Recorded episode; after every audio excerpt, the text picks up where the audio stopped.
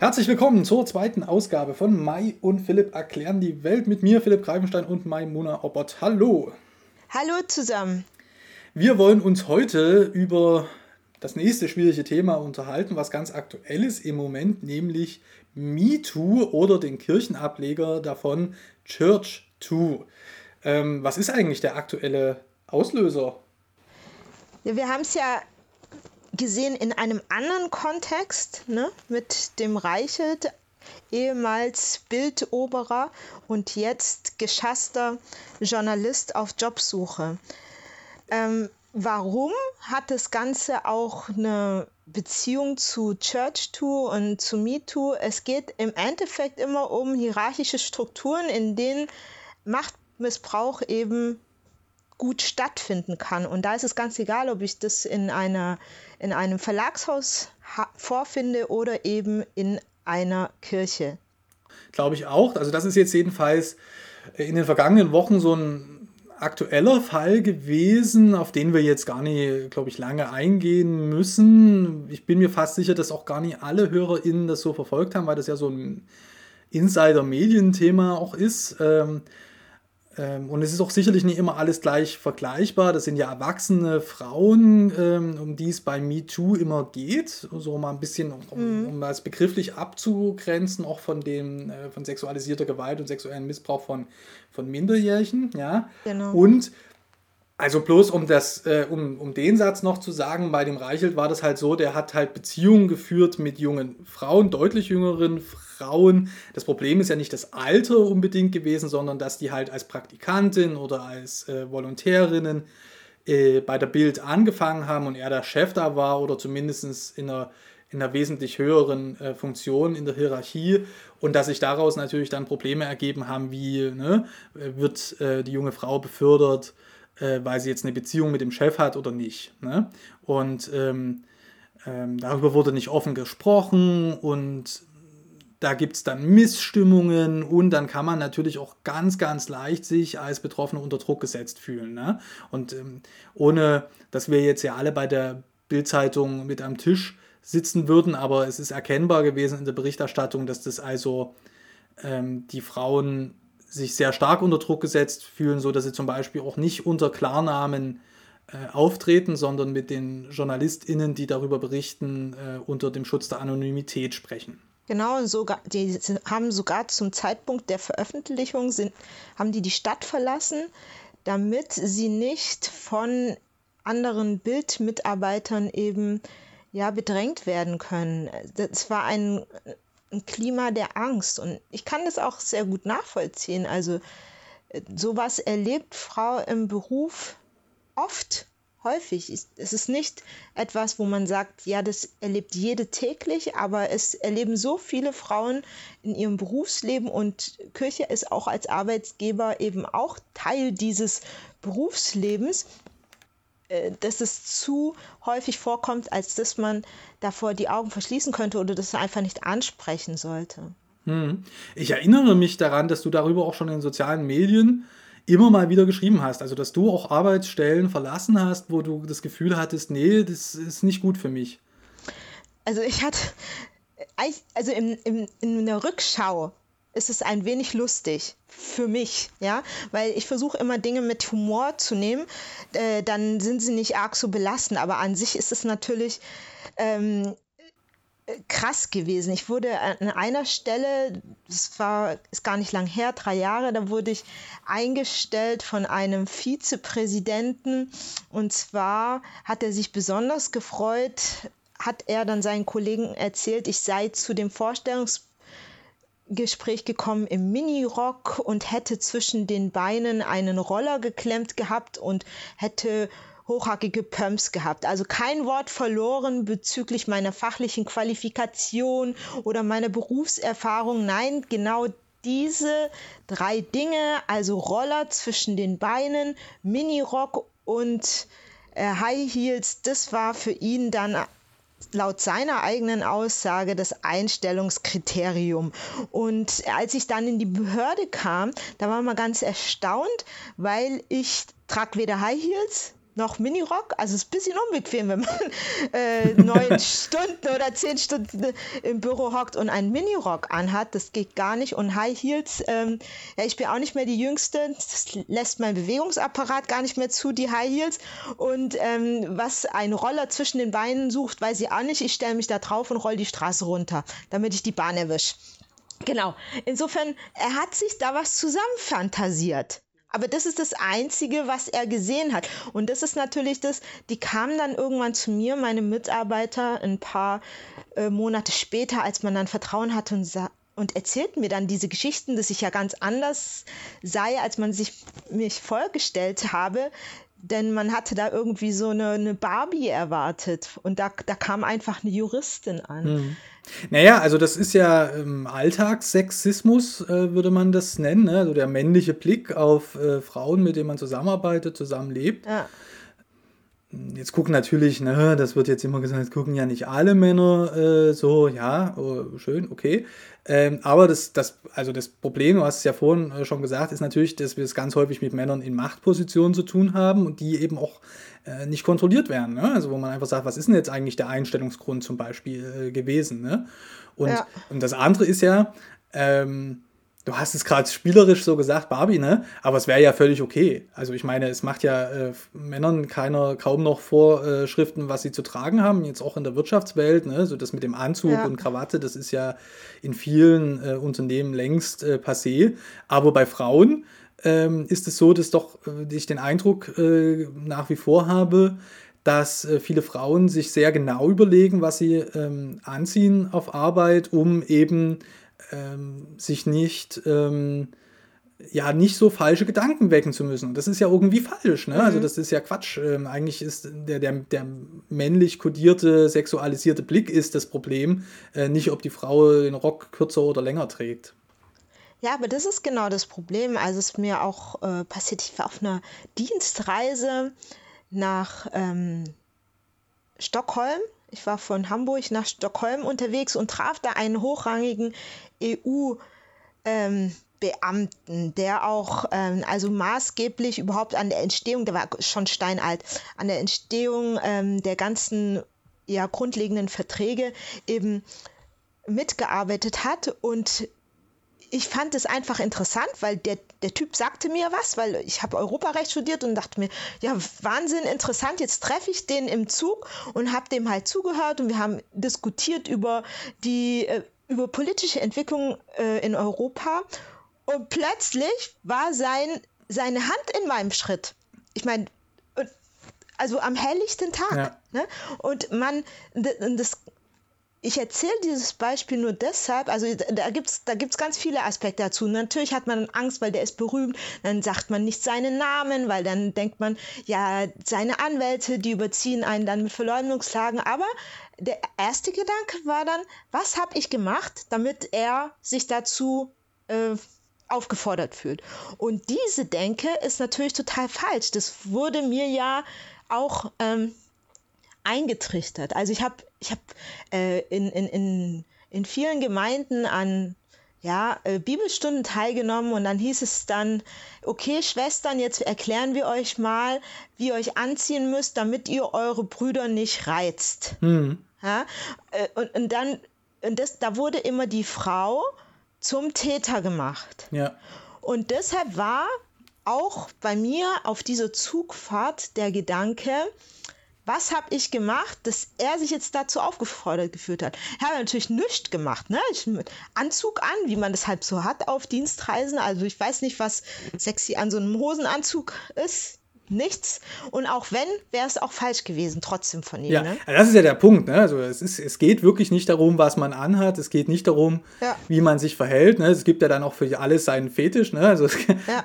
vielleicht hat ja jemand einen Hosenanzugsfetisch. Ne? Es ist Kann trotzdem sein. nicht okay. Das ist der Punkt. Ne? Und ähm, das ist eigentlich ganz gut. Ich glaube, da können wir den ersten Vlog hier mal einschlagen, nämlich äh, das hat doch was mit Kirche und unserem Glauben zu tun. Ne? Also egal in welcher Kirche man ist wir leben, viele von uns sind ja in, den, äh, in ihren Glaubensgemeinschaften groß geworden als Kinder und als Jugendliche.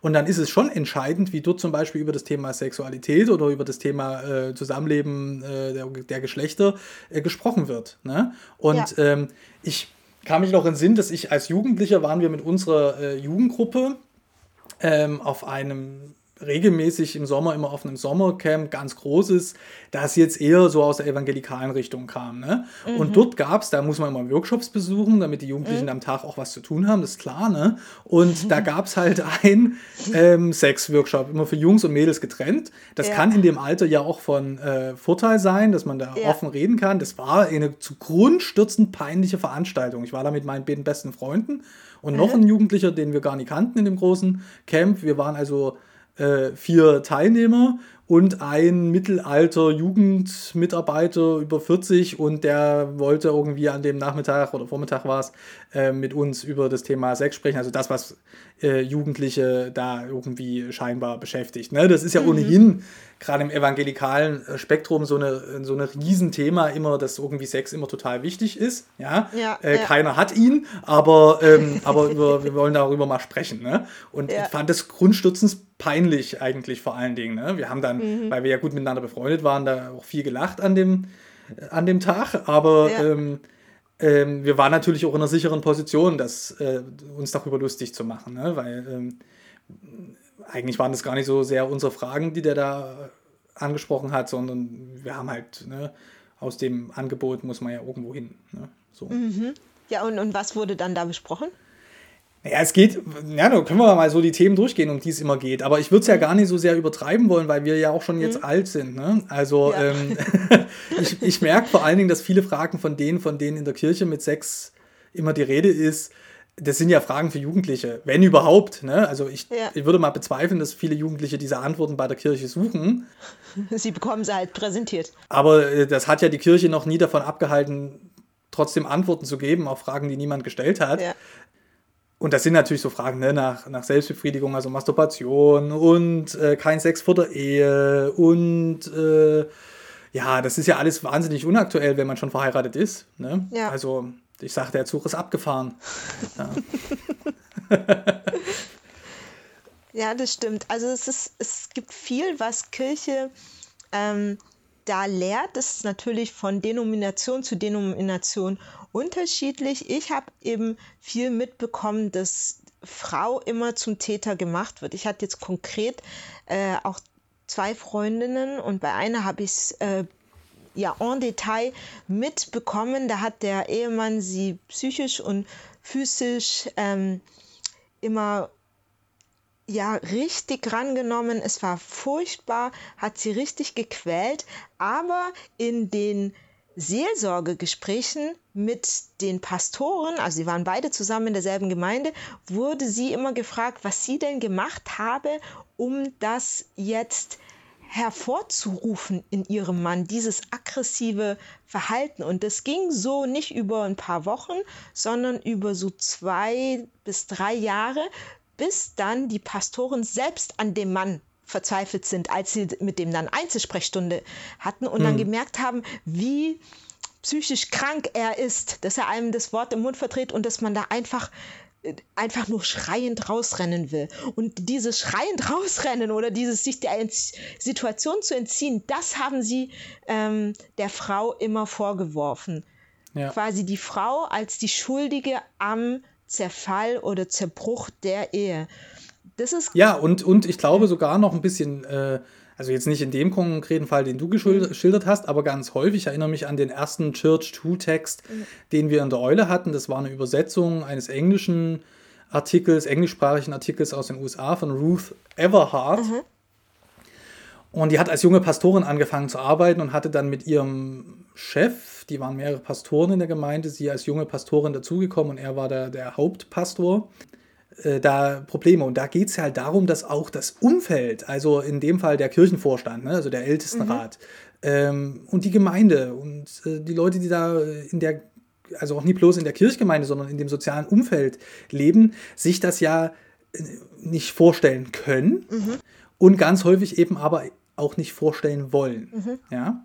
Und das ist ja Teil dieser Macht. Ähm, äh, Frage, die da gestellt ist. Ne? Es ja. geht natürlich nicht darum, nicht nur darum, dass der jetzt hätte sie entlassen können oder dass sie ähm, familiär gebunden war und nicht äh, wegziehen konnte von heute auf morgen. Ne? Das darf man ja auch nicht vergessen. Es sind ja viele Leute gebunden an ihre Arbeit. Ne? Mhm. Wird ja, tut ja immer so leicht, und dann geht man halt woanders hin. Naja, Moment mal, ne? also wenn man familiär gebunden ist oder auch ähm, seinen Job sich nie einfach frei aussuchen kann, dann ist das nicht so leicht mit hier Wechsel mal. Ne? Ja.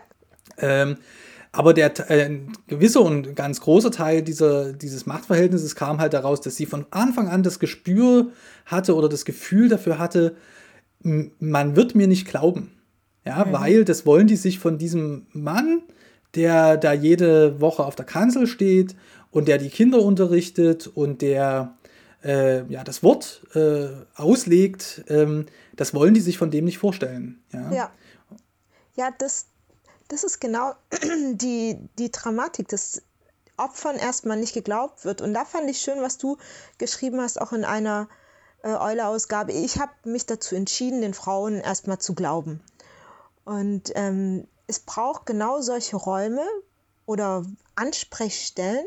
Man sagt, hier kannst du hinkommen, hier kannst du eine Geschichte erzählen, hier ist ein sicherer Raum für dich, wo du nicht auch noch zusätzlich angegriffen wirst, beziehungsweise deine Glaubwürdigkeit in Frage gestellt wird. Ich glaube, das ist was wichtig ist. Das braucht man ja nicht vielleicht in jeder Ortsgemeinde, aber wenn man sagt, ich habe das jetzt als größere Denomination, da habe ich hier ähm, einen Ansprechpartner Nord, einen Ansprechpartner Süd, Ost, West. Ja, das sind vier und das lohnt sich. Das lohnt sich für die Gesundheit äh, der Kirche einfach auch. Ja, wir haben jetzt in, in, in Vorbereitung auf äh, unser Gespräch heute, habe ich dir ja so die Eule-Artikel, die zu dem Thema erschienen sind in den letzten Jahren, seit 2018 rübergereicht und dann selber halt auch nochmal drüber gelesen. Ne? Und ja, was hat MeToo eigentlich verändert? Das ist so die, die große Frage, die mir da auch immer wieder durch den Kopf geht. Und dann kann ich erstmal nur von mir sprechen und sagen, also bei mir hat sich das so gar nicht so sehr in der Haltung verändert, weil ähm, ich schon auch mit vielen Frauen und jungen Frauen mit aufgewachsen bin, mit Schwestern und Cousinen und Freundinnen im Freundeskreis hatte ähm, und ohnehin nicht so das wahnsinnig toxische Umfeld das, mhm. ähm, erlebt habe. Ähm, was du gerade angesprochen hast, dass ich da geschrieben habe, ich habe mich entschieden, den Frauen zu glauben, das also auch öffentlich zu dokumentieren, ist das eine. Und das zweite ist, dass das ja im, im journalistischen Kontext eine andere Frage ist. Ne? Mhm. Denn es gibt die äh, sogenannte Verdachtsberichterstattung, ja. dass man also über etwas berichtet, äh, was auch rechtlich relevant äh, sein kann. Und da muss man sich an ganz besonders strenge Regeln dafür halten. Und diese Regeln, die finde ich richtig. Ja. Aber sie haben eben auch eine Schattenseite, denn sie schützen natürlich vor allen Dingen in dem Fall jetzt die äh, Männer ne? Ja. oder Täter, die Männer sind ich bin das ganz wirklich wichtig, dass wir auch Gerichte haben und ich fände das ganz toll, wenn die Männer verurteilt würden. Wir wissen aber, dass das ja auch vor Gerichten ein Riesenproblem ist, ähm, das Ding festzumachen, weil das ja ganz häufig eben um äh, Vorgänge geht, die so unter vier Augen stattfinden. Ne? Genau. Und da wird da, ist dann immer, steht da Aussage gegen Aussage. Und, und dann hat man Angst, weil da kommt es nämlich zu einer Gegenanzeige, so als Frau. Das genau, das kann durchaus sein. Mhm. Und ich habe jetzt, das, ich habe dann so mein Learning aus der MeToo-Sache war jetzt nicht, dass, oh Gott, es gibt dieses Problem, ja, das war mir äh, zu einem größeren Teil schon bewusst, mhm. äh, sondern für mich war das ähm, die Erkenntnis zu sagen, also, ich will das Rechtssystem ja nie abschaffen, mhm. aber vorrechtlich, ja, ja, bevor wir dahin kommen, ist es wichtig, deutlich zu machen, dann glaube ich erst den Frauen bis zum Erweis des Gegenteils. Ja. Ja? Und nicht, äh, erst müssen die Frauen unter Beweis stellen, dass sie recht haben. Ja. ja? Denn wir wissen auch, und äh, das werde ich mal in die Shownotes äh, stellen, dass die, der Anteil der Frauen, die lügen, ne, das gibt es natürlich auch, ja klar, aber der Anteil ist sehr, sehr gering, mhm. so dass man also wirklich auch gute, ähm, guten Anlass hat zu sagen, nee, wir glauben erst den Frauen bis zum Erweis des Gegenteils, mhm als dass äh, man das umdreht und die Beweislast äh, auf die Betroffenen schiebt. Ja? Also das machen wir ja zum Glück in ganz wenigen Kontexten noch und sollten wir also auch in diesem Kontext nicht machen, dass die Beweislast bei den Betroffenen liegt. Zu der Frage, was hat jetzt MeToo und auch ChurchToo bewegt? Also bei mir, für mich persönlich kann ich nur sagen, es ist immer wichtig zu sehen, dass man in einer Situation nicht alleine ist. Also wenn man sich beispielsweise so einem leicht übergriffigen oder einfach einem übergriffigen älteren Herrn gegenüber sieht und dann durch die ganzen Berichte sieht, da gibt es Dutzende, Hunderte, Tausende von und es passiert vielen, dann macht es die Situation an sich nicht besser, aber man ist nicht allein in der Situation. Und das war für mich also wichtig, aber faktisch hat es nichts geändert. Faktisch treffe ich immer noch Vorsichtsmaßnahmen. Es wurde einem mir eingebläut, wenn du dies und jenes machst, dann reizt das die Brüder und so weiter und so fort. Und äh, bis zu dem Punkt hin, wo man sich denkt, naja, vielleicht ziehe ich lieber was noch längeres an. Ja? Mhm. Oder mhm. vielleicht ähm, begebe ich mich in diese Situation äh, nicht hinein, also lass die Tür offen. Zum Beispiel, das ist auch was Witziges, das habe ich mitgekriegt in vielen äh, evangelikalen Gemeinden, wo ich war, äh, insbesondere amerikanischer Prägung.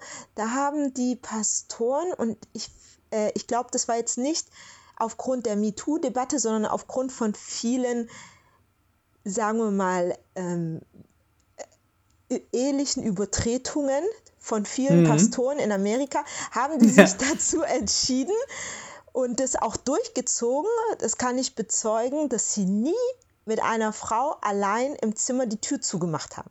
Genau, Aber, das ist die sogenannte Billy Graham-Regel. Äh, mhm. ja. ja. Äh, Billy Graham war ja äh, der, sag mal, der Erweckungsprediger des 20. Jahrhunderts, US-amerikanischer Erweckungsprediger, aber hat ja internationale, große internationale Wirksamkeit gehabt. Mhm. Und was ihn jetzt von vielen anderen die das auch gemacht haben, unterscheidet, auch von seinem Sohn insbesondere, mhm. ähm, ist, dass der äh, war die ganze Zeit nur mit einer Frau verheiratet. Also der hat das irgendwie hinbekommen und für sich als Schutzmaßnahme für sich selbst, vielleicht weil er da sich selber kannte ja. oder eine, eine, realistische oder auch ähm, skeptische Haltung gegenüber seinem Geschlecht äh, von Männlichkeit hatte, ja, äh, hat er für sich diese Regel aufgestellt. Ich habe jetzt nichts dagegen, wenn man das persönlich für sich macht. Mhm. Ich bin nur dagegen, wenn man das, ähm, also die Billy Graham-Regel heißt, sich nie mit einer Frau in einem Raum alleine aufhalten, wenn hier noch jemand anders dabei ist. Ne? Mhm. Ne? So, das kann man ja persönlich für sich lustig machen und in, äh, in den, in den MeToo-Debatten in den Staaten hat es insofern auch eine Rolle gespielt, weil der damalige Vizepräsident long time ago, Mike Pence, auch evangelikaler Christ, ja. das so als Lösung des ganzen Problems hingestellt hat. 2018. Es hat natürlich ein Geschmäckle, weil es dann die Frau wieder stilisiert zu einer ja, Verführung und da muss genau, die Tür offen genau. Also es hat sein Geschmäckle, ja, aber es ist an sich, weil ich eben nicht sehe, dass MeToo in den Köpfen, in den Strukturen irgendwo angekommen ist, hat es für mich persönlich dann doch diese Schutzfunktion. Weil auch wenn wir zwar jetzt drüber reden oder viele hören interessiert zu, es ist doch nicht etwas, wo man sagt, das hat jetzt Niederschlag gefunden in hierarchischen Strukturen wie Behörden, wie Kirchen, wie Verlegen. Es hat einfach noch nicht diese breite Massenwirkung gehabt. Ja. ja? ja. Das ist eben im das. Und ich, ja, also hat auf jeden Fall ein Geschmäckle. Aber nee, ich will das auch gar nicht, nee, ich will, ja, wenn das für die einzelne Person, also, ne, wir reden dann wieder von, für, den Mann und für seine Familie und vor allen Dingen für die Gemeinde funktioniert, finde ich das wichtig. Äh, ganz am Anfang hatten wir mal ein Interview in der Eule mit Christian Rommert, der sich ähm, äh, für den BEFC, also den Verband äh, Bund der evangelisch-freikirchlichen Gemeinden in Deutschland, mhm. mit dem Thema sichere Gemeinde befasst hat. Ja. Ähm, schon vor längerer Zeit jetzt dann auch tatsächlich. Ne? Wir haben es ja schon 2021 jetzt. Und ähm, da ist ein Kernpunkt dessen dann wirklich zu sagen, es gibt natürlich Situationen in Gemeindekontexten, wo das wichtig ist, dass ähm, nicht öffentlich ist, ne? also Seelsorgegespräche etc. Ja. Aber das ist noch lange nie immer der Fall, wo ihr das denkt. Und das, die Tür kann auch offen stehen. Ja? Und die Tür kann auch bei einer, bei einer Jugendstunde zum Beispiel offen stehen. Das ist überhaupt kein Problem, so dass prinzipiell Leute vorbeikommen können und ein offener Raum gestaltet ist. Und das ist, finde ich, eine wichtige Sache, weil ich auch immer noch höre, äh, dass zum Beispiel junge PastorInnen ähm, in Personalgesprächen das Gefühl haben, irgendwie unter die Räder zu kommen. Ja, ne? Also ja. nicht bloß sexistisch, sondern einfach auch das Gefühl haben, hier komme ich eigentlich gar nicht mit dem, gehe aus dem Gespräch raus und habe das Gefühl, hier war ich gar nicht als Person anwesend, hier wurde ich mehr oder weniger so als Objekt gehandhabt. Ja, ja? Und da ist ja dann immer ein Hinweis, naja, Personalgespräche muss man ja auch nie zu zweit führen, kann man ja auch zu dritt führen. Ne? Es gibt ja Gleichstellungsbeauftragte genau. Ähm, und so. Also das spielt dann alles auch eine Rolle, das ist wichtig, ne? ohne dass man jetzt die, die auch wichtigen Räume, wo man was unter vier Augen mit jemandem bespricht, völlig ad acta legt. Also mhm. das braucht es natürlich auch. Ich möchte auch Dinge mit jemandem ähm, persönlich besprechen wollen. Ne?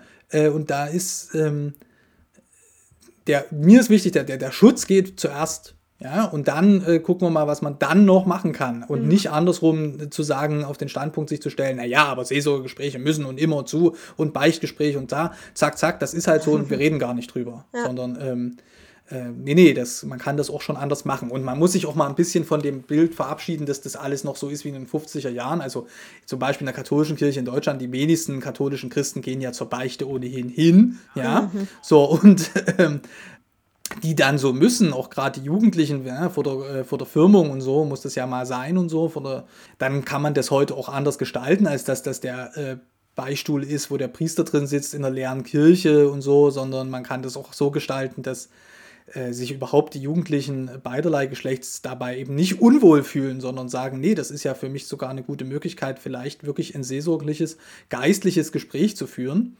Mhm. Aber das, das, das, ändert sich natürlich auch an den Inhalten. Ne? Also ich glaube, das ist natürlich, was völlig blöd ist und gar nicht mehr geht nach meinem Dafürhalten, ist, dass jetzt Jugendliche, die ja gerade erst dabei sind, ihre Sexualität zu entdecken, ähm, sich irgendwie unter Druck gesetzt fühlen, das mit einem Priester oder Pfarrer oder Pastor zu besprechen, was sie da ihre eigenen Sexualpraktiken sind. Also das, das geht ihnen ja gar nichts an. Ja, das stimmt. Was ich noch wichtig fände ähm, in dieser Debatte ist, ähm, dass man da nicht sagt, okay, also dass, dass man auf jeden Fall sagt, Frauen und Männer sind in ihrer Schutzbedürftigkeit dann doch unterschiedlich. Mm, und was will ich damit sagen? Frau an sich aufgrund, also die meisten Frauen zumindest, äh, können sich vielen Männern nicht erwehren. So. Und wie haben wir das praktiziert, zum Beispiel in, in so einer Studentenorganisation, wo ich dabei war, in der christlichen? Da haben immer abwechselnd ja, Mitstudenten mich nach unseren langen Gruppenabenden, die vielleicht auch mal bis 11 Uhr in die Nacht gingen, die haben mich nach Hause begleitet. Mhm. Einfach aufgrund dessen, dass ich da, ich wohnte in so einem katholischen Mädchenwohnheim und es war hinter ganz vielen Bäumen versteckt und es war so ein bisschen gruselig und unheimlich. Und damit ich dabei sein konnte, da haben die gesagt, okay, ja, wir begleiten immer die, die Mai. Es macht jede Woche jemand anders und ich musste nie alleine gehen. Und das war total super. Das war jetzt nichts, wo, wo die sagten, ja, die Frau kann das nicht oder die Frau ist nicht dazu in der Lage oder eine Frau darf nicht nachts alleine unterwegs sein. Nein, die haben das gemacht, zum Schutz. Und das ist was anderes. Das ist, wo ich denke, bei denen war dieses ganze Thema schon vor 20 Jahren, als wir studiert haben, war das schon angekommen. Hm. Ja, manchmal sind es ja nur die Begriffe, die neu sind. Ne? Also wir hatten in meiner jungen Gemeinde, Jugendgruppe, ne, erste, wir haben ja in der ersten Ausgabe schon so ein bisschen drüber gesprochen, dass wir auch aus unterschiedlichen kirchlichen äh, Bereichen äh, stammen. Ne? Ja. Ähm, bei uns gab es im, im Stadtviertel an einer Schule eine Entführung, als wir Jugendliche waren. Oh, hey. Wir haben das damals auch so gemacht, aus unserem Empfinden heraus. Wir sind ja alle immer viel mit den Fahrrädern oder zu Fuß eben zur jungen Gemeinde am Montagabend gegangen. Und dann haben wir halt äh, nach Hause begleitet. Wir Jungs sind dann halt einfach die, die Runden immer mitgefahren und als letztes nach Hause gefahren. Ne? Und, Wie schön. Ja, aber wir hatten damals den Begriff noch nicht dafür. Mhm. Also ich kann mich auch gar nicht an große, lange Debatten in irgendeiner Art und Weise daran erinnern habe dann im Nachhinein doch natürlich auch als Erwachsener anders reflektiert und auch mal ähm, mit den Freundinnen äh, und Frauen in meiner Familie noch mal anders darüber gesprochen, das schon durchaus, mhm. ähm, wie die sich in solchen Situationen fühlen. Und mhm. mir ist es heute auch viel auffälliger, dass, äh, wie, wie Frauen sich im öffentlichen Raum äh, bewegen. Ja, also mhm. das Handy in der Hand ne? und, äh, und äh, am besten mit jemandem am Telefon, wenn man hier so äh, durch die Städte geht. Ne? Ja, und den Schlüssel als, als Waffe auch in, in die, zwischen den Fingern drapiert mhm. und immer einen Umweg laufend mit Turnschuhen. Ja, für mich war das aber ein bisschen früher als MeToo, sondern das hat echt was mit der Uni zu tun gehabt mhm. muss ich fast sagen. Weil mir das natürlich, ne, wenn man dann abends irgendwie oder spät nachts, äh, sind wir mal ehrlich, irgendwie nach Hause trottet, ne, durch so eine, so eine Unistadt wie Halle. Ja. Und dann kriegt man ist ja in seinem eigenen Tran oder vielleicht ein bisschen betüttelt, ne? So, mhm. und dann denkt man, na ja, ich gehe ja bloß, ne? So, und irgendwann ist mir aufgefallen, ich gehe ja nie alleine auf der Straße. Und wenn ich, ich habe dann irgendwann gesagt, wenn, da, wenn ich mitkriege, 200, 300 Meter vor mir läuft eine junge Frau auf der Straße, will ich möglichst vermeiden, dass die irgendwie Angst bekommt, bloß weil da hinter ihrem Mann läuft und schnell läuft oder sowas. Mhm. Und bin dann halt bewusst eine andere Straße oder zumindest die Straßenseite gewechselt, damit sie eben nie denkt, dass ihr jemand hinterherläuft. Ne? Ja. Aber das ist halt schon was, wo du als Kerl äh, mal so ein Mühe mitdenken musst, dass du nicht bloß unter, alleine unterwegs bist, sondern dass deine pure Anwesenheit bei jemandem Ängste auslösen kann, mhm. die du selber ja nie gespürt hast. Also ich habe die nie gespürt. Hab, mhm. Wenn jemand hinter mir auf der Straße läuft, hatte ich nie das Gefühl, mein Gott, er läuft mir hinterher. Ja? Und das ist super, dass du das ansprichst, weil das ist genau das. MeToo ist kein Frauenthema. Das ist ein Frauen- und Männerthema. Und deshalb ähm, äh, finde ich super, was ihr da schon alles unternommen habt, auch in jungem Alter, auch, auch meine Mitstudenten. Und das muss eben weitergehen. Genau, auf allen Ebenen. Wir machen hier mal einen kurzen Cut für einen Hinweis aus der Eule-Redaktion von Eva. Hi, ich bin Eva. Gemeinsam mit Max und Philipp habe ich 2017 die Eule gegründet, das Magazin für Kirche, Politik und Kultur. Gemeinsam mit unseren AutorInnen machen wir Kirchen- und Religionsnachrichten für eine neue Generation. Dabei brauchen wir deine Unterstützung. Mit einem Eule-Abo bezahlst du den unabhängigen Journalismus der Eule, denn wir werden von keiner Kirche finanziert. Du sorgst dafür, dass wir unsere AutorInnen fair bezahlen können und leistest damit einen Beitrag für die Stimmenvielfalt in den Kirchen. Ab 3 Euro im Monat bist du dabei. Mach mit und schließ jetzt ein Eule-Abo ab. Meine Wahrnehmung, äh, Mai, ist die, dass zwar MeToo vor allen Dingen im englischsprachigen Weltbereich, aber auch in Deutschland durchaus, im deutschsprachigen Bereich, Wirkung hatte. Vielleicht nicht nachhaltig, dass sich in den Institutionen was ändert, aber dass man über diese Fälle spricht. Ich würde bei Church 2, also für in der Kirche, sogar noch einen Schritt weiter zurückgehen und sagen, dass so das richtig offensive, ehrliche Gespräch darüber in den Kirchen noch gar nicht stattgefunden hat. Ja, das ist auch meine Wahrnehmung. Es ist halt immer so, wenn man keine Statistik erhebt, keine Fälle zusammenzieht, keine Fälle erhebt, dann gibt es das auch nicht. Und was es nicht gibt, damit muss ich mich nicht beschäftigen. Also es ist ja in, in vielen Lebensbereichen so. Man kann ja jetzt sagen, hier haben wir äh, in, in, in unserer Stadt gibt es pro Jahr 500 äh, Fälle an sexueller Belästigung. So, und das kann man so stehen lassen. Man kann das aber auch aufdröseln. Man kann sagen, wir haben 500 Fälle und davon äh, finden 100 statt in Unternehmen, 100 in der Kirche, 100 in Schulen und so weiter und so fort. Dann kann man damit arbeiten. Und das passiert aber in Deutschland nicht. Da lässt man es bei diesen 500. Mit den 500 kann niemand was anfangen, weil kann, können ja alle sagen, äh, pf, ja, äh, betrifft uns nicht. Und mhm. dann bleibt es da dabei. Deshalb, da muss man aktiv rangehen, man muss halt aktiv sagen, ja, wir würden das gern mal wissen ja, und erheben das und äh, dann kann es auch einen Schritt weitergehen. Und ich denke, das läuft in anderen Ländern einfach besser als bei uns. Naja, da ist halt immer die Frage, wo will man hin? Ne? Ja. In den Staaten gibt es natürlich auch einer aufgrund des Puritanismus und äh, auch der starken, viel stärkeren fromm christlichen Prägung des ganzen Landes, ja, ähm, auch eine andere Schamkultur. Du hast es ja, ja, vorhin schon erwähnt. Also die meisten Konflikte, die da im Zuge von MeToo passiert sind, auch in den Megachurches, ne? Ähm, Bill Heibels ähm, war ja auch Thema in der Eule, ne? Das sind ja Sachen, das ist Ehebruch. Ne? Mhm würden wir jetzt da erstmal so christlich sagen. Ne? So, und das ist ein riesiges Problem, weil ja zum Beispiel auch, da gibt es eine Parallele zum äh, sexuellen Missbrauch von äh, Kindern. Ja.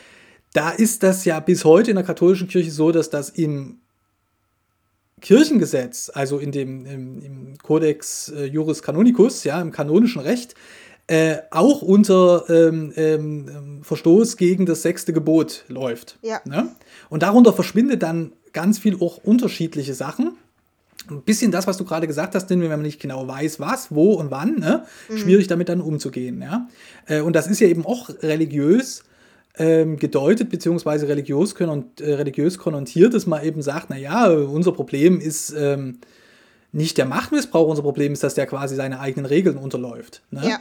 Nur, ähm, um den Bogen zurückzubringen zu dem, was ich eigentlich gerade sagen wollte, in Ehebruch zu skandalisieren, wäre mir jetzt schwierig, dass man das jetzt so als öffentliche Moral wieder einführt. Weil diese öffentliche Moralisierung zu sagen, naja, man darf die Ehe nicht scheiden und man darf die Ehe auch nie brechen, das hat ja historisch äh, und bis heute dazu geführt, vor allen Dingen, dass Frauen in diesen Beziehungen bleiben müssen. Ja? Ähm, Das stimmt. Ne? Also ja. klar ist das so eine Form des Shamings dann des Manns, ja, das kann natürlich auch trefflich und wichtig sein, aber in der Menge bleiben halt Frauen, weil sie Angst davor haben, als Ehebrecherin da zu gelten, in solchen ähm, äh, Gemeinden dann eher bei ihrem Mann, statt zu sagen, nee, nee, das lasse ich mir nie weiter gefallen. Ja, das ist halt einfach auch dann das öffentliche Shaming, was da dazu kommt. Mhm. Ja, das stimmt. Das stimmt. Na, da habe ich einen wichtigen Hinweis jetzt bekommen. Also ich hatte ja vor, vor wenigen Tagen mal so auf Twitter noch einen Thread gemacht mit all den Beiträgen aus der Eule. Und ein Problem bei den MeToo-Fällen in der Kirche, also abgesehen davon, dass wir da in Deutschland ganz wenig öffentliche davon haben, ne?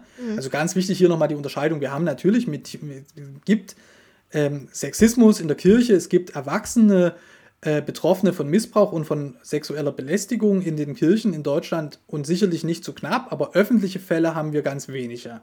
Ja. Seit 2018, seit dieser MeToo-Bewegung. Ja? Ähm, das ist das eine. Und das andere ist, ich glaube, einer der Unterschiede schon auch geworden ist, dass man natürlich den Kindern oder ähm, Betroffenen, die Kinder waren zum Tatzeitpunkt, die Verantwortung dafür zunehmend weniger zuschreibt, würde ich sagen. Ja?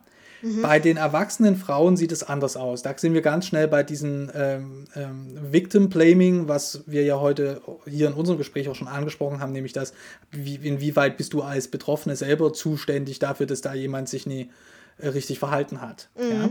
Ähm, und da wurde ich hingewiesen, äh, auch nochmal von einer Betroffenen aus, dem, aus der evangelischen Kirche, naja, ein Problem ist bis heute, dass man das den Kindern auch ähm, zum Vorwurf macht, also auch selbst bei ähm, Kindern Victim Blaming macht. Und jetzt ist wichtig, dass man da nochmal genau hinguckt. Da reden wir natürlich jetzt eher nicht von den 8-, 9-Jährigen, ne? sondern zum Beispiel schon von Jugendlichen, äh, Frauen, jungen Frauen oder ja, ja Mädchen. Ne? Also ne, bis, bis zu welchem Alter würdest du ein Mädchen sagen, Mai? Und ab wann würdest du sagen, junge Frau? Oh, ich bin ganz schlimm und da krieg ich bestimmt Haue für, aber ich sag selbst zu 40-Jährigen noch, die Mädels. Ne? Also- so, das ist aber, das ist spannend, weil wir müssen Aber da ich bin auch mal alt. Ja, nee, aber wir müssen da halt mal, äh, äh, ne? Also klar, du kannst es halt eben nie messen. Wir haben ja Mhm. vom Gesetz her ganz klare Definitionen insofern, ne? Äh, wann was zulässig ist und was nicht Mhm. im Jugendschutz. Und ich, abgesehen davon, dass es, glaube ich, auch viele Leute nie wissen, ne? können wir auch nochmal in die Shownotes äh, reinstellen. Aber ich sag auch Jungs, möchte ich da dazu sagen. Zu einer Gruppe mit, mit 40er sage ich auch Jungs. Genau. Ja, d- ne, das mache ich zum Beispiel viel häufiger als Mädels. Ja, ich sage auch zu meinen Gleichalter, wir Jungs, würde aber nie sagen, ihr Mädels mehr zu über 30-Jährigen. Ne? ähm, aber aber ähm, äh, worauf ich jetzt hinaus wollte, ist der Punkt, natürlich sind äh, 16-jährige junge Frauen oder 16-jährige Mädchen Ja. Nicht mehr 8, 9 und die erfahren, und das war jetzt der Hinweis von der Betroffenen, die erfahren das Victim Blaming durchaus auch. Denn wenn die dann ihre Fälle veröffentlichen, tatsächlich, äh, entweder wirklich veröffentlichen oder eben zumindest bei ähm, den Mut haben und sich nicht entmutigen haben lassen äh, von den Umständen, dass sie sagen, doch, ich möchte gerne, dass es dafür eine Verantwortungsübernahme vom Täter gibt und auch eine Verantwortungsübernahme der Institution, Ja. also hier Kirche, ja, und dann wirklich diese jahrelangen Diskussionen und Prozesse auf sich nehmen, dann passiert denen das auch und zwar nicht selten, dass denen dann als erwachsene Frau gesagt wird, naja, aber du warst ja 16 und naja, du wirst ja mit dem geflirtet haben, mit dem Pastor oder mit dem Jugendmitarbeiter und sowas. Ne? Und das ist, das muss man auch nochmal ganz deutlich sagen, nicht okay. Genau. Ähm, es ist ja einer 16-Jährigen, die ist einfach auch vom Gesetz deshalb geschützt, weil wir sagen, junge Leute haben auch keine Urteilsfähigkeit dafür und es entschuldigt den Täter nicht.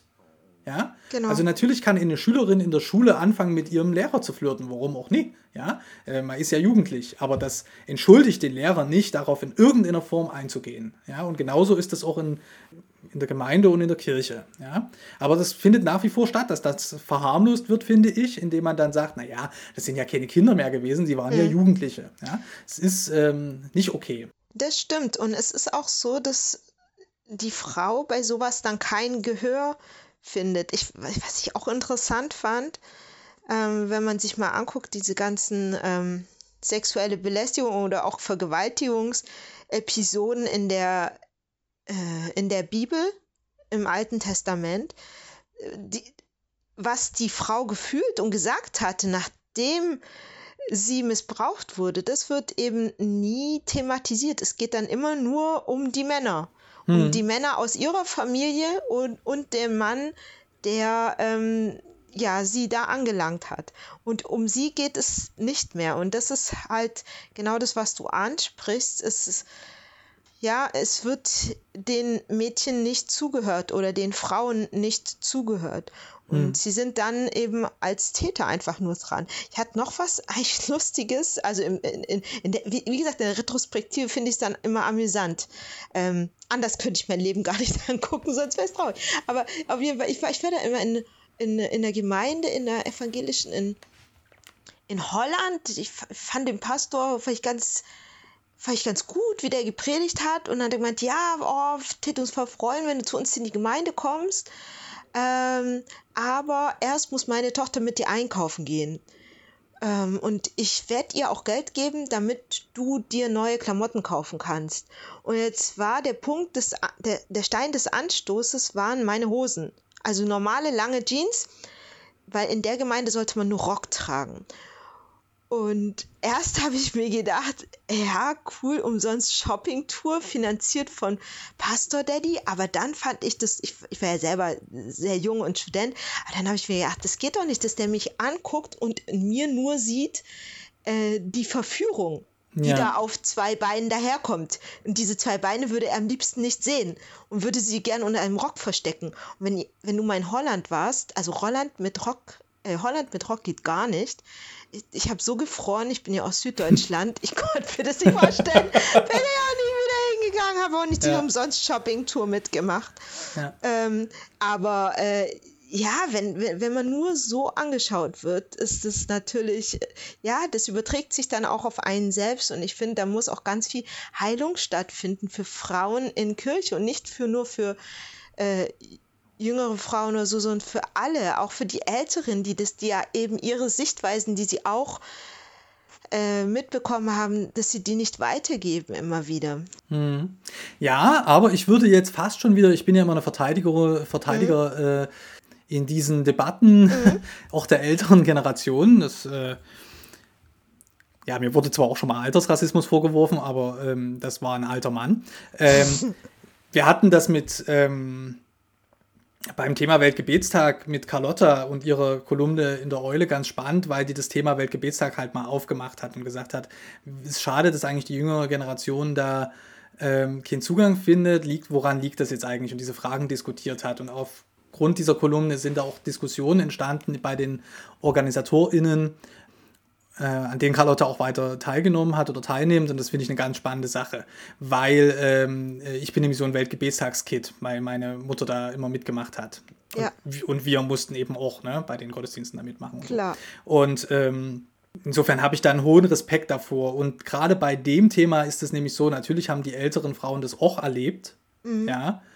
Aber sie haben zum Beispiel, weil du jetzt gerade die Bibel angesprochen hast, auch schon Kompetenzen und ähm, Strategien entwickelt, von denen jüngere Frauen manchmal gar nicht wissen. Also gerade zum Beispiel feministische Bibelauslegung.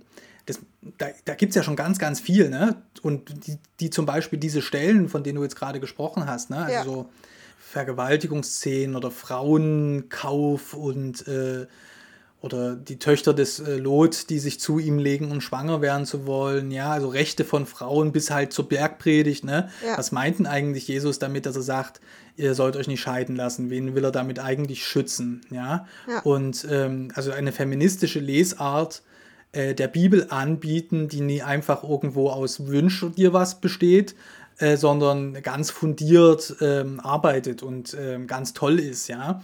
Wo ich immer das Gefühl habe, naja, so unterschiedliche Generationen in unseren Kirchen sind relativ wenig miteinander im Gespräch ja, und denken dann, naja, wenn jemand alt ist, vielleicht schon in Rente oder kurz davor, die kommen ja aus einer ganz anderen Zeit, ne, 50er Jahre, Adenauer und sowas. Und wenn man dann aber eigentlich mal zurückrechnet, naja, wann waren denn die Frauen, die wir heute als alt ne, so häufig bezeichnen? Und dann kommt man ja raus, 70er, 80er, manchmal sogar ja richtig erst 90er Jahre, ne? Mhm. Die sind ja natürliche Verbündete, die ganz viele Strategien und eben auch Kompetenzen haben, die man jetzt mit 15 oder 25 eben vielleicht noch gar nicht entdeckt hat. Und mir wäre das eigentlich ein Anliegen zu sagen, nee, wie können wir eigentlich wieder mehr miteinander ins Gespräch kommen, um diese Schätze auch zu heben. Ja, das ist auf jeden Fall wichtig. Nee, ich, das, das ist auch, was ich meinte, eben, dass wir das als Gesamtheit, als Gesamtkirche, als Frauen in der Kirche, Männer in der Kirche eben lernen. Da, da, das kann man nicht Thema für eine bestimmte Generation sein lassen. Auch wenn es mit einem Hashtag daherkommt und auch noch Englisch, ähm, ist es doch für alle gemeint. Mhm, aber ich glaube, das spielt zum Beispiel eine Rolle, dass das eigentlich in den deutschen Kirchen deutschsprachigen Kirchen, mit der Ausnahme der Schweiz, da gab es ja dann aufgrund des Kirchenpräsidenten Locher da eine etwas längere äh, Diskussion, aber den hat man auch erst im Amt belassen und dann erst später äh, ist das mhm. nochmal problematisiert worden äh, in der äh, reformierten Kirche in der Schweiz. Ähm, aber sonst im deutschsprachigen Raum eher weniger durchgedrungen ist hat, glaube ich, was damit zu tun, dass das eben äh, ein Social-Media-Phänomen äh, zumindest erstmal war, bevor aus MeToo eine ja. Bewegung wurde, war es ja ein Hashtag. Ja? ja das hat schon was damit zu tun, dass es unterschiedliche Lebenswelten sind und das eher weniger versucht wird zu springen. Also wo, wie, wie können wir da einfach gute Verbündete sein miteinander? Ähm, es gibt ja in den evangelischen Kirchen ganz viele Frauenorganisationen ne? und die leiden wiederum darunter, dass der Nachwuchs fehlt. Und die Jüngeren sagen, naja, ich habe vielleicht nicht so viel Bock und auch keine Zeit und keine Kraft, mich in so Strukturen zu engagieren. Ne? Und mhm. gleichzeitig sieht man, wenn sich strukturell was verändern soll in den Institutionen, dann braucht es das wahrscheinlich. Also es ist eine schwierige Krux, die wir ja bei vielen unterschiedlichen Themen in unseren Kirchen haben, aber bei dem Thema eben auch spürbar ist, dass ähm, ähm, äh, es zwischen einer jungen, aktivistischeren ähm, Generation und denjenigen, die ihren Aktivismus schon seit vielen Jahren auch in den Institutionen äh, leben, einen Abbruch gibt oder keine guten Brücken bestehen. Ich habe immer so den Eindruck, dass der Netzaktivismus, auch der christliche äh, in unserem deutschsprachigen Raum, detached ist von dem, was seit vielen Jahren in den Institutionen schon geleistet wird. Das stimmt. Da hast natürlich recht. Ja, muss, muss mir auch ins Logbuch schreiben. Ja Gottes Willen, ne? wir reden über MeToo und Philipp predigt und Mai sagt, ja, das muss ich mir ins Buch schreiben. Ne? Das ist super. das, das meinte ich damit nie. Ich meine nur, ähm, äh, das fällt mir bei ganz, ganz vielen Themen auf. Und ähm, da gibt es Themen, wo das noch, äh, wo das auch wesentlich dringlicher noch ähm, ist und dann auch Männer äh, bärisch mehr betrifft, ne, weil die sich äh, auch nie reinfunzen lassen wollen. ja, wie gesagt, da kommt es ja auch auf die, ähm, das hatten wir letztes Mal auch schon, auf die, auf die Gemeindeprägung an. Es gibt natürlich auch ganz viele Gemeinden und Werke, wo, wo, wo Frauen überhaupt keine Zusammenschlüsse bilden dürfen, außer dem Frauenfrühstück hm. und ähm, die, die, die Krabbe, Krabbegruppe. Und das war's dann. Ähm, und bei, in solchen Gemeindestrukturen ist es dann eben auch häufig so, dass diese tradierten Vorstellungen von Frauen eben auch weitergegeben werden. Ich hatte auch eine ähm, eine ganz liebe Frau von einem Pastor, die hat, keine Ahnung, die hat zwei, drei Studienabschlüsse gehabt und ähm, einen tollen Job gehabt und dann hat sie geheiratet, eben den Pastor und Kinder gekriegt und das ist ja auch alles gar nicht verwerflich. Ich, ich finde ja auch Kinderküche, Kirche toll. Ne? Ich fand das halt auch toll. Äh, die, die war nur, die war, die war sowas von intelligent, das war einfach abgefahren äh, und auch intelligenter als ihr Mann, hat er auch öfter mal gesagt. Und die hat aber diese, diese, die mehr von der Frau, die eben immer zu laut ist und es immer besser weiß, uns auch weitergegeben. Mhm. Also ob also ganz komisch, obwohl sie in, eben in einer Beziehung war, wo ganz klar war, ohne sie hätte er nichts erreicht. Ja? ja.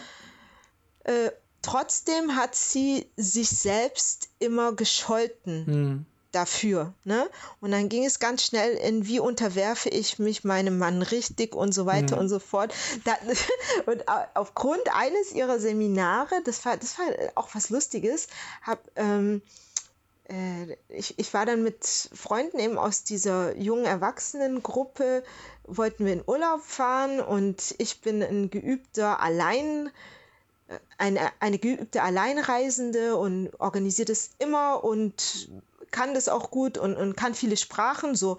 Und dann hieß es, nee, lass mal die zwei Jungs machen. Die Jungs, also hier jetzt auch mit 20er, ne? Die Jungs, die müssen auch mal lernen zu führen und ihr müsst lernen, euch zu unterwerfen. Oh ja. Und dann habe ich natürlich mit äh, zittrigen Händen dann denen dann das Ruder überlassen. Wir sind nach Frankreich gefahren. Also ich lebte zu dem Zeitpunkt in Spanien. Wir sind nach Frankreich gefahren. Äh, und wenigstens konnte einer von denen Französisch und ja, die haben dann alles organisiert, aber es war es war holprig, hm. sagen wir mal so. Und wir mussten sie für jeden Schritt loben. Also, dass wir was zu essen bekommen haben, da haben wir sie natürlich gelobt. Und ähm, äh, dass, sie, dass sie geschaut hat, wo wir sonntags in die Gemeinde gehen können. Und jeder Schritt musste belobt werden, damit die sich als Männer fühlen können und wir damit üben, ja, unterwürfig zu sein. Oh, das ja. war anstrengend, war das, weil es ist ja auch viel schief gegangen. Ja, es ist ja nicht bloß anstrengend. Ja, ich glaube, du berührst da einen Punkt, über den wir echt, der so von MeToo vielleicht nochmal angestupst ist, aber der noch ein bisschen weiter geht und in eine andere Richtung sich bewegt, nämlich wie ziehen wir eigentlich hier äh, in unserem Land äh, ohnehin Kinder groß, aber ja. eben auch vor allen Dingen die ähm, Jungs, ja. Ähm, ja. Und also es ist halt immer ein bisschen blöde, ne? weil ich bin jetzt über 30 und da ist man ja ohnehin der Meinung, dass die Leute, die zehn Jahre jünger sind, alle irgendwie komisch sind. Ja? Genau. Und ähm, weil man ja selber nicht mehr so doof ist, vermeintlich, ja.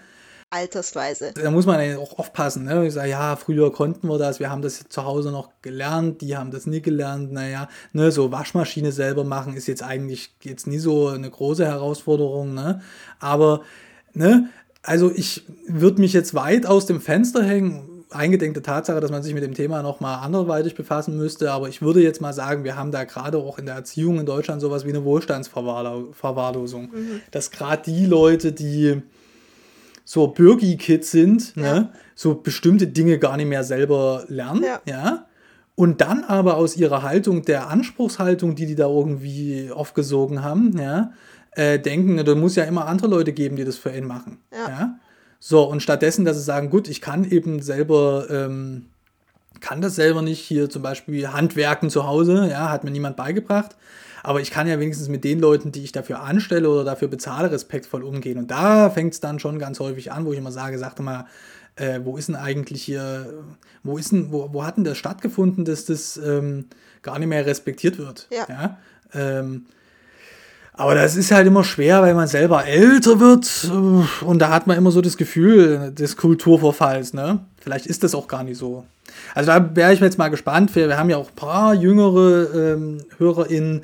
Ähm, teilt uns das gerne mal mit, ob, wir, ähm, ob wir mit solchen Wertungen nie auch irgendwo daneben liegen. Es hat sich nämlich auch viel geändert. Also wenn ich mir die Kinder und Jugendliche aus meinem Umfeld angucke, die jetzt zur Schule gehen, so hätte ich auch ungern zur Schule gehen wollen und ich bin erst vor 15 Jahren zur Schule gegangen. Ne? Also obwohl ich auch aufs Gymi bin, hatte ich einfach auch schon auch echt Freizeit. Ne? Und wurde nie so viel beballert mit von wegen, du musst das und jenes machen, weil sonst wirst du im Leben nie was werden. Ähm, also den Druck, den wir auf junge, auf junge Leute ausüben, der ist schon auch echt enorm. Ne? Und das ist ja klar, dass dann bestimmte Dinge eben auf der Strecke bleiben. Das stimmt. Mai, was können wir, weil wir ja sagen, äh, ne, so ein bisschen praktisch wollen wir ja schon noch werden. Was kann man mhm. äh, denn tun? Was kann man tun? Was ist zu tun? Ja? Also MeToo, wie gesagt, ist eine, eine gesamtkirchliche Aufgabe, sich daran zu machen. Das kann nicht das Thema von ein paar betroffenen Frauen sein. Das muss ein Thema sein, das ganz oben auf der Tagesordnung steht. Und dann müsste in der Struktur, wie ich es vorhin vorgeschlagen hätte, beispielsweise müsste es Ansprechpartner geben. Da bieten sich natürlich die großen Flächenkirchen äh, speziell für an, aber ich denke, es gibt genug größere Gemeindewerke. Es, die Katholiken können das einrichten, die Landeskirchen können das einrichten. Es kann auch vom Bund evangelischer Freikirchen eingerichtet werden, eben dass man einen Ansprechpartner hat, wo der Betroffenen einfach mal zugehört wird. Genau, das gibt es ja auch ganz häufig schon. Mhm. Ich habe manchmal den Eindruck, das ist noch nie bekannt genug. Also ja. da, ne, also dort, wo es das noch nicht gibt, äh, einführen, bin ich sehr dafür. Dort, wo es das schon gibt, geschickter kommunizieren. Ne? Genau. Äh, und zwar auch kleinteilig kommunizieren. Also auch durchaus schon Auf in der Jugendgruppe, Fall. im Konformantenunterricht äh, mal sagen, ja. äh, wir haben hier Leute dafür. Ne? Und äh, also schon mal pro forma. Ne? Wäre zum Beispiel ganz nett, wenn dann im Konformantenunterricht, der wird ja ganz mhm. häufig eh im Team jetzt gemacht. Ne? Da finde ich eine ganz tolle Sache. Äh, und das ist eben also schon lange nicht mehr mhm. nur der eine Pfarrer, der da vorne steht und redet. Ne? Also haben es nicht mehr, es ist nicht mehr Adenauer. Adenauer ist lange tot. Ne? Äh, und, aber das, das schadet nichts, wenn dann eben zum Beispiel auch eine Frau, die ja sowieso mitmacht, dann eben zum Beispiel am Anfang das mal sagt. Ja? Das dass es solche ja. Möglichkeiten gibt. Ich habe manchmal den Eindruck, die Leute haben Angst, dass man den Leuten Angst macht, wenn man darauf hinweist auf mhm. das Thema. Nee, nee, nee, nee, nee. Ich finde es ganz wichtig, lass uns offen und von vornherein ähm, auch über dieses Thema reden und auch zum Beispiel, also jetzt mit Jugendlichen, dann geht es ja auch viel um die äh, Missbrauchsprävention. Ne? Mhm. Das bringt nichts, wenn man das so verschämt macht, sondern offensiv von vornherein. Es ist da aber natürlich eine Scheu davor, das zu machen, weil man immer denkt, naja, damit äh, stoßen wir ja irgendwie die Leute darauf, dass es das auch bei uns gibt.